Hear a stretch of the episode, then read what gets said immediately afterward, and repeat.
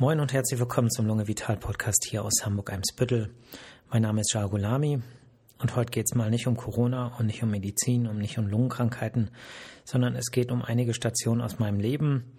Ich bringe ja immer von Zeit zu Zeit ein bisschen was Persönliches, dass mich die Hörerinnen und Hörer auch ein bisschen besser kennenlernen können.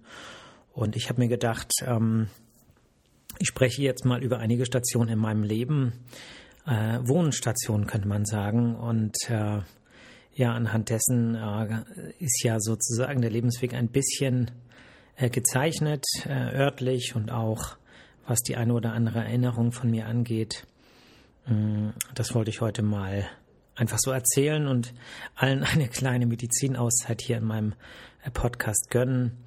Und ja, wo fängt es an? Es fängt in Biedenkopf an, in Hessen, im Kreis Marburg.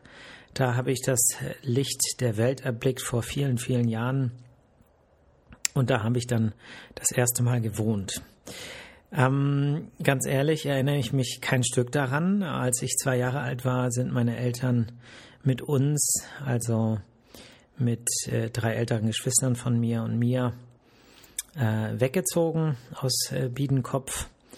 Und äh, wir sind sozusagen nach Hamburg gezogen von Biedenkopf. Und ähm, ja, wir haben damals, als ich erinnere mich in der Kindheit noch daran, dass wir mh, auch öfter mal dort Freunde besucht hatten. Das heißt, meine Eltern hatten dort ähm, eine befreundete Familie oder zwei, glaube ich sogar, und die haben wir immer noch besucht, eine ganze Weile. Und wir fanden das immer schön, weil in äh, Biedenkopf gibt's Berge, also da die ganze Gegend, äh, da gibt es Berge, das gibt's hier im Norden ja gar nicht. Insofern, man kannte das nicht und irgendwie hatte das immer eine ähm, schöne, es war eine schöne Abwechslung, wenn wir da unten mal waren. Aber irgendwann hat es aufgehört. Warum, weiß ich nicht. Irgendwann ist der Kontakt abgebrochen und dann äh, waren wir eigentlich auch nie wieder unten. Wir sind dann später mal, als ähm, meine älteren Geschwister einen äh, Führerschein hatten und ein Auto hatten, sind wir da mal runtergefahren und haben uns das angeguckt und hatten äh, eine ziemlich coole Tour da gemacht. Ähm, aber das ist eigentlich so fast die letzte Erinnerung an Biedenkopf. Insofern ist das ein Ort, der äh, immer mich begleiten wird als mein Geburtsort, aber letztlich ähm, kann ich mich da nicht so richtig daran erinnern. Und deswegen spielt der Ort sonst keine große Rolle in meinem Leben. Ja, wir sind nach Hamburg gezogen. Wo sind wir hingezogen? Meine Familie ist nach Altona gezogen. Und zwar in die Schumacher Straße, also im, in der Altstadt von Altona, könnte man fast sagen. Und ähm, ehrlich gesagt erinnere ich mich daran auch nicht. ne, mit zwei Jahren sind wir da eingezogen. Wir haben da, glaube ich, auch nicht lange gewohnt. Ähm, es war eine ähm, Kellerwohnung oder Souterrain-Wohnung. Ähm, und meine Eltern sagen mir, dass ähm, es nass war auf dem Boden. Und zwar so nass, dass ähm, Paletten überall ähm, ausgebreitet wurden, dass die Füße nicht nass werden. Und da sind wir haben wir, also ein paar Monate haben wir da wohl gewohnt. Wie lange, weiß ich nicht genau.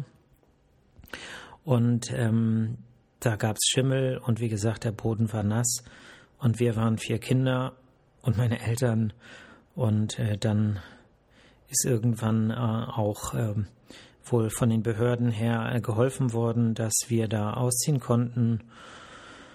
Und äh, dann sind äh, wir gezogen, umgezogen in die Mottenburger Straße, also wieder in Altona, aber im, in einer anderen Ecke von Altona, also man könnte sagen nach Ottensen. Und äh, an die Mottenburger Straße habe ich auch die ersten richtigen Erinnerungen, also auch an die Schumacher Straße erinnere ich mich nicht.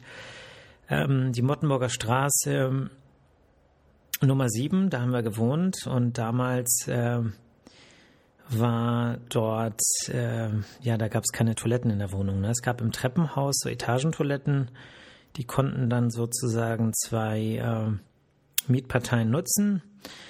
Und ich erinnere mich immer noch daran, dass wir zum Beispiel nie alleine auf Toilette gegangen sind, sondern immer einer dabei war, also einer von meinen Geschwistern, weil es ganz viele Spinnen gab dort im Treppenhaus, also Weberknechte. Und die sind ja ziemlich groß, auch wenn die mit ihren spargeligen Spinnenbeinen da so rumwackeln, ähm, äh, hatten wir damals echt Angst vor den Dingern. Und äh, deswegen ist immer einer mitgekommen im Besen in der Hand und hat sozusagen äh, so, so den anderen vor den Spinnen beschützt. Und ähm, ja, der andere ist dann sozusagen auf Toilette gegangen und hat seine Geschäfte gemacht. Und ähm, ja, das, also das habe ich immer noch so in Erinnerung. Ich erinnere mich auch so ein bisschen an die Wohnung, aber auch nicht so ganz. Also es verschwimmt ähm, einiges. Wir hatten ja äh, kein Badezimmer. Ich erinnere mich zum Beispiel daran, dass wir ähm, eine Plastikbadewanne hatten, die meine Mama in die Küche gestellt hat und da wurden wir dann immer gewaschen. Also wenn irgendwie was war, äh, Duschtag, ähm, wurden wir da erstmal ordentlich durchgeschrubbt und ähm,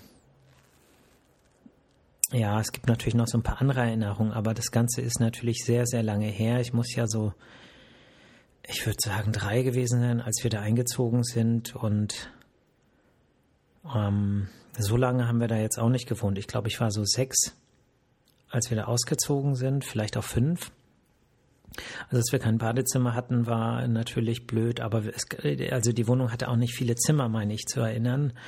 Ähm, mein ältester Bruder hatte ein kleines Zimmer und wir anderen waren eigentlich alle in einem Zimmer untergebracht. Wir anderen hieß damals ähm, erstmal mm, wir vier und dann kam natürlich noch ein kleines Brüderchen. Was heißt natürlich? Es kam noch ein kleines Brüderchen, sodass wir dann fünf Kinder waren. Ähm, wahrscheinlich war es dann einfach auch zu klein und meine Eltern haben äh, eine andere Wohnung gesucht und sind dann umgezogen in die Bahnfelder Straße, mm, an den Anfang der Bahnfelder Straße, also auch wieder in Ottensen. Und ähm, ja, in dem Alter kriegt man es nicht so richtig mit, so dass jemand nach Wohnung sucht und so weiter. Man ist ja eigentlich so beschäftigt mit den Dingen, die man so im Kindergarten macht.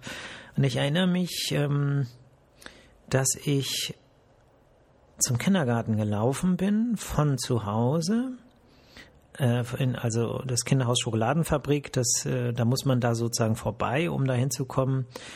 Und ähm, ich erinnere mich tatsächlich noch daran, wie ich da vorbeigelaufen bin und mich plötzlich jemand aus dem Fe jemand gerufen hat. Und äh, dann habe ich hochgeguckt und dann stand da jemand im Fenster und hat gewunken.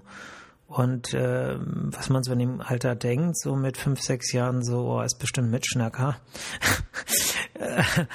bloß nicht darauf reagieren. Und dann stand ich da aber, hatte, hatte so ein bisschen auch Angst und habe hochgeguckt. Und ähm, der hat dann immer weiter gewungen und irgendwann erschien dann mein Vater an, äh, am Fenster. Und dann habe ich halt gewusst, okay, kein Mitschnacker, sondern Freund, äh, Familie. Und äh, ja, dann bin ich hochgegangen. Ich erinnere mich noch daran, wie mein Onkel die Decke gestrichen hat. Und ähm, ja, mein Vater und so, die haben da halt renoviert und dann wurde mir ein gekochtes Ei angeboten, warum auch immer. Und ich erinnere mich tatsächlich immer noch an dieses gekochte Ei. Ne? Anscheinend war ich hungrig, sonst merkt man sich sowas ja nicht. Und dieses gekochte Ei, daran kann ich mich immer noch erinnern. Ja, dort in dieser Wohnung in der Bahnfelder Straße habe ich ähm, lange gelebt, hm, bis im Prinzip äh, meine ganze Jugend. Und ausgezogen bin ich erst, ähm, als ich angefangen habe, äh, Medizin zu studieren, weil ähm, wir ja äh, später sieben Kinder waren, also sieben, also sechs Geschwister und ich. Und die Wohnung war zwar ziemlich groß, und äh, aber für neun Personen ist sie dann doch nicht groß genug. Sprich, ich hab, hatte dann natürlich auch gedacht, okay, ähm, als Student musst du viel lernen und mit den kleinen Geschwistern und jeder macht, was er will und das gibt ja immer Krach und äh, wie das so ist unter Jugendlichen. Ähm, und dann war es halt Zeit für mich ähm, auszuziehen. Ich glaube, ich war 20, als ich ausgezogen bin. Also da kam ich gerade so ins zweite Semester des Medizinstudiums. Und ich hatte ja schon in der Folge von äh, Altona nach Emsbüttel erzählt, wie viel mir das bedeutet hat, dass ich mein eigenes erstes eigenes Zimmer hatte. Ich bin ja ins Studentenwohnheim ins Paul-Sudeck-Haus gezogen nach Barmbek, also eine ganz andere Ecke äh, von Hamburg. Und ähm, das war mir aber eigentlich egal. Ähm, ich hatte damals BAföG bekommen und konnte mir sozusagen das Studentenwohnheimzimmer leisten und habe dort endlich mal die Situation gehabt, dass ich einen Schlüssel hatte, einen Raum hatte, ich konnte aufschließen, ich konnte abschließen, ich konnte allein sein. Das war mein Reich. Zehn Quadratmeter nur für mich mit Bett und Schreibtisch und einem kleinen Minitisch, einem kleinen Wasserkocher, einem kleinen Waschbecken und ja, war ich schon ziemlich stolz drauf, ne? weil ich das mein ganzes Leben lang nicht hatte. Ich war ja in Altona zuletzt auch mit, äh, zu, ganz zuletzt mit zwei anderen Geschwistern im Zimmer. Und ähm, ja, das fiel mir schon schwer fürs Abitur zu lernen. Und das Studium, das wäre nicht gegangen in der Wohnung. Und das ist auch eine Sache, die, ähm, die glaube ich, viele, die so etwas nicht kennen, also Einzelkinder oder Menschen, die in großen Wohnungen aufwachsen, ähm, die auch diese Möglichkeit haben, die können das wahrscheinlich gar nicht so nachvollziehen, dass das etwas ist, was auch mh, hm, letztlich die Karriere, die, den Aufstieg aus einer aus einfachen Verhältnissen ähm, erschweren. Ne? So ganz banale Dinge nach dem Motto, ich habe keinen Schreibtisch, ich habe kein Zimmer, ich kann nicht lernen, wenn äh, Licht aus ist, ist Licht aus und dann wollen die Eltern vielleicht schlafen. Das spielt eine große Rolle. Und ähm, ja, ich musste raus. Ich bin dann in, in, äh, ins Paul-Sudeck-Haus gezogen. Ich habe da ähm, zweieinhalb Jahre äh, gewohnt. Und ähm, dann also hatte eine geile Zeit, habe das ja auch in der Folge, ich möchte jetzt auch nicht redundant werden, in der Folge ähm, von Alto nach Eimsbüttel, glaube ich, erzählt, ähm, es eine richtig schöne Zeit war, interessante Leute dort gewohnt haben, ähm, eine Medizinstudentin, die mir äh, zum Beispiel einen Schädel geliehen hat, mit dem ich dann gut Anatomie lernen konnte, ein Physiker, der mir bei Physik geholfen hat, ein Chemiker, der mir bei Chemie geholfen hat. Also Studentenwohnheim ist echt eine sehr schöne Sache. Bis zu einem gewissen Punkt, irgendwann war es dann auch genug nach zweieinhalb Jahren, wollte ich eigentlich nicht mehr. Die ganzen coolen, netten Leute waren ausgezogen und ich hatte irgendwie auch das Gefühl, so, es ist Zeit, sich wieder fortzubewegen und äh, woanders hinzuziehen. Und äh, mein Bruder, der auch, also mein älterer Bruder, der damals auch äh, Bauingenieurwesen studiert hatte und auch im Paul-Sudeck-Haus gewohnt hatte, ähm, mit dem wir auch öfter, also ich öfter was gemacht habe, äh, der wollte auch ausziehen. Und dann hatten wir eine ähm, Freundin, die in Altona eine Wohnung hatte, in der, mm, in der sie nicht mehr wohnen wollte. Und ähm, das war in, in Ottensen auch wieder in der äh, äh, kleinen Rheinstraße. Und ähm, da dachte ich so, wow, ne, ist um die Ecke, das ist mein Viertel, Altona, ähm, da ist das Mercado um die Ecke, überall Geschäfte, man muss nicht weit latschen zum Einkaufen. Und ähm, also es war, war schon cool. Und dann haben wir das auch, äh, haben wir die Wohnung auch bekommen, eine Zwei-Zimmer-Wohnung. Und dann sind mein Bruder und ich zusammengezogen. Und ich erinnere mich noch daran, wie wir am ersten Abend da äh, zusammensaßen und noch ein äh, Kumpel vorbeigekommen ist und wir da schön zusammen gekocht haben und gegessen haben. Und ja, die Wohnung war ähm, so vom Schnitt her, von der Größe her eigentlich perfekt so für zwei ähm, junge Leute, die nicht so viel Kohle in der Tasche haben, also Studenten. Äh, es gab aber ein paar Probleme dort in der Wohnung. Ähm, und zwar ähm, gab es so eine Heizung, die, ich weiß gar nicht, wie man das nennt, so eine Gasheizung, glaube ich, wo man immer so einen Zünder drücken muss. Und ähm, dieser Zünder, das ist wie so ein Feuerzeug, wie so ein Funkenfeuerzeug. Ne? Man drückt so klack, macht das und das ist ziemlich laut. Und bei mir im Zimmer war das Ding irgendwie ständig aus. Also warum auch immer, die Gasflamme ist ständig ausgegangen. Und das nervte richtig, weil die auch nicht ähm, so äh, entspannt ähm, einzuschalten war, sondern man musste dann immer tak, tak, tak, tak, tak, tak ähm, ständig raufdrücken. Und mein Finger tat irgendwann auch weh und mein Bruder nebenan konnte nicht schlafen. Und äh, ich habe gefroren. Ja, also im Winter war es echt kalt, ne? Und ähm, das war übelst nervig. Und auf Dauer war das auch so ein Punkt, wo ich sage, ich hasse diese Heizung. Und ähm, ja, das war ein Punkt. Mein Bruder hatte auch so eine Heizung, bei dem ging die auch ab und zu aus, aber bei mir war das Ding irgendwie einfach kaputt. Ne? Also zum Teil habe ich das wirklich 20 Minuten, vielleicht eine halbe Stunde probiert und das Ding ging nicht an und es war kalt und ähm, das war echt belastend, kann man nicht anders sagen. Ne? Und ich hatte ähm, neben meinem Zimmer noch so einen kleinen ja, man könnte sagen, so ein kleines zusätzliches Zimmer, da passt aber nur ein Bett rein. Und ähm, das war feucht. Also da gab es tatsächlich Schimmel. So mit dem Wissen, was ich jetzt habe, hätte ich auch gesagt, hey, da ähm, brauche ich Mietminderung und so. Aber damals hatte ich irgendwie andere Sachen im Kopf. Das heißt, ich habe, glaube ich, die zweieinhalb Jahre, in der ich da in der Wohnung gewohnt habe, wirklich mit so richtig Schwarzschimmel an der Wand gewohnt. Und ähm, ja, ich glaube, ich war zu beschäftigt und hatte mir auch nicht so viele Sorgen gemacht, Gedanken gemacht. Mir ging es ja gesundheitlich gut. Ich würde auch nicht sagen, dass jetzt irgendwas Schlimmes in der Zeit passiert ist. Ähm, aber im Nachhinein hätte ich mal einfach mal ein bisschen weniger Miete zahlen sollen, weil das natürlich schon ein großer Mangel ist. Ähm, aber wir waren, glaube ich, als wir da eingezogen sind, so dankbar, dass wir die Wohnung bekommen haben, weil wir ja eigentlich ähm, ja, wie das so ist, auch damals schon im Wohnungsmarkt. Ähm, wir waren froh, dass wir sie bekommen hatten und wir wollten jetzt auch nicht mit den Vermietern uns irgendwie da ähm, was verscherzen, sagen wir mal so. Ne? Auch vielleicht auch ein bisschen blöd, aber war eben so. So. Ja, dann ähm, irgendwann, ach ja, genau. Irgendwann musste ich dann äh, ausziehen, quasi aus dieser Wohnung weil mein äh, Bruder ähm, seine Frau kennengelernt hat. Und äh, die hat dann erstmal äh, bei uns mitgewohnt und ähm, ja, dann haben die sich aber eine neue Wohnung gesucht und haben mich dann aber noch mitgenommen. Also haben mir auch ein Zimmer äh, dort ähm, organisiert, äh, wie auch immer. Und ähm, ja, dann sind wir umgezogen. Und zwar äh, von Ottensen nach Bahnfeld in die von Sauerstraße. In, ne, es ist ja eine sehr laute Straße, ist ja die Fortführung der Stresemannstraße, aber äh, in so einen Hinterhof könnte man sagen, so dass es nicht ganz an der Straße war. Insofern war das vom Lärm her eigentlich alles ganz okay. Und dort haben wir dann gewohnt und äh,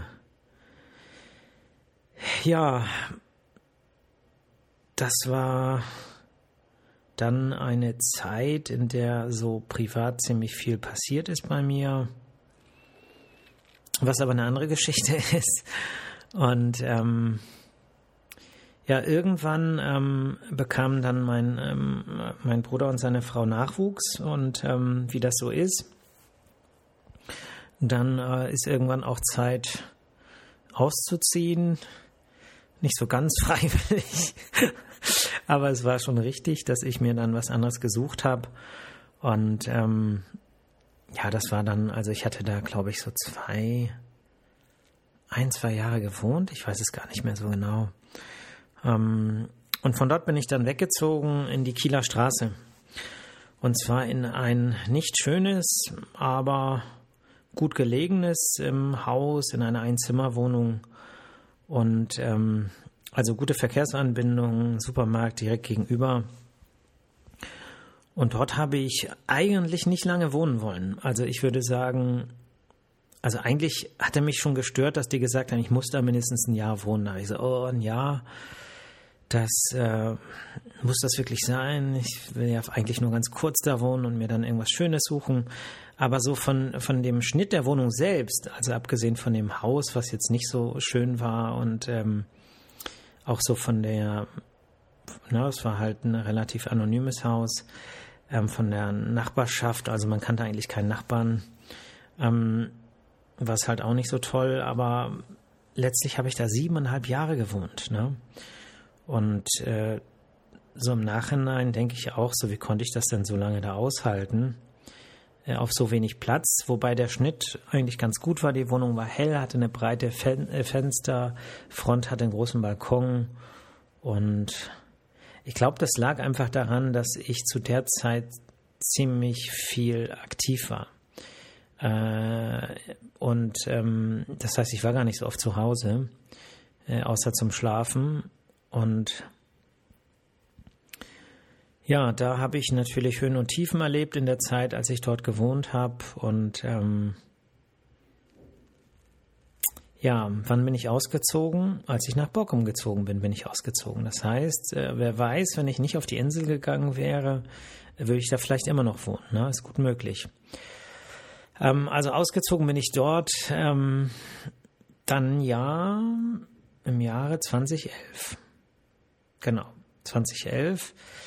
Ähm, Im Januar, Ende Januar, weil ich ja im Februar 2011 auf Borkum angefangen habe und äh, ja, auf Borkum war die Wohnung dann äh, riesig.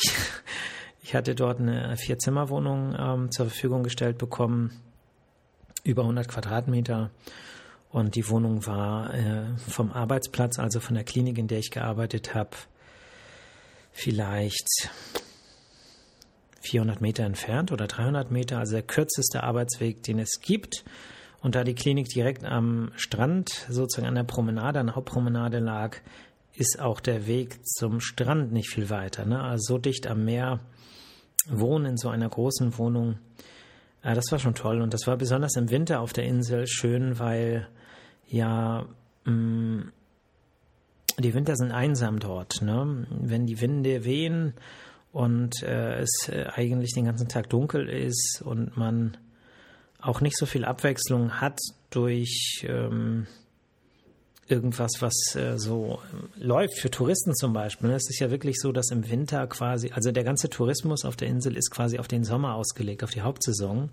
Da gibt es dann viele Events und viele Sachen und das freut natürlich auch die Menschen, die dort leben und nicht nur die Touristen. Aber im Winter gibt es irgendwie gar nichts. Ne?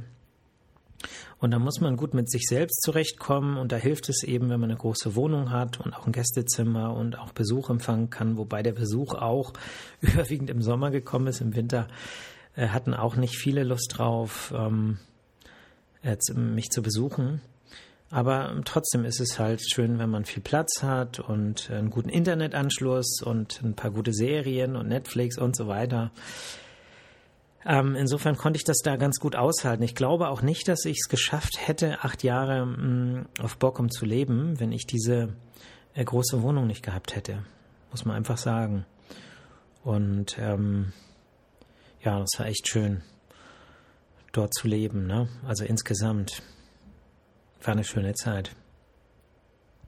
Ja, und dann bin ich ja ähm, zurückgekommen, wie alle wissen, im Jahre 2019 und habe äh, die erste Zeit in, äh, bei Verwandten geschlafen, kann man sagen, ähm, weil ich äh, eine Wohnung in, in äh, Hamburg habe, aber die Wohnung war vermietet und äh, in diese Wohnung bin ich dann eingezogen, später nach einem Jahr oder nach eineinhalb Jahren und ähm, oder zwei Jahren? Nee, nach eineinhalb, glaube ich.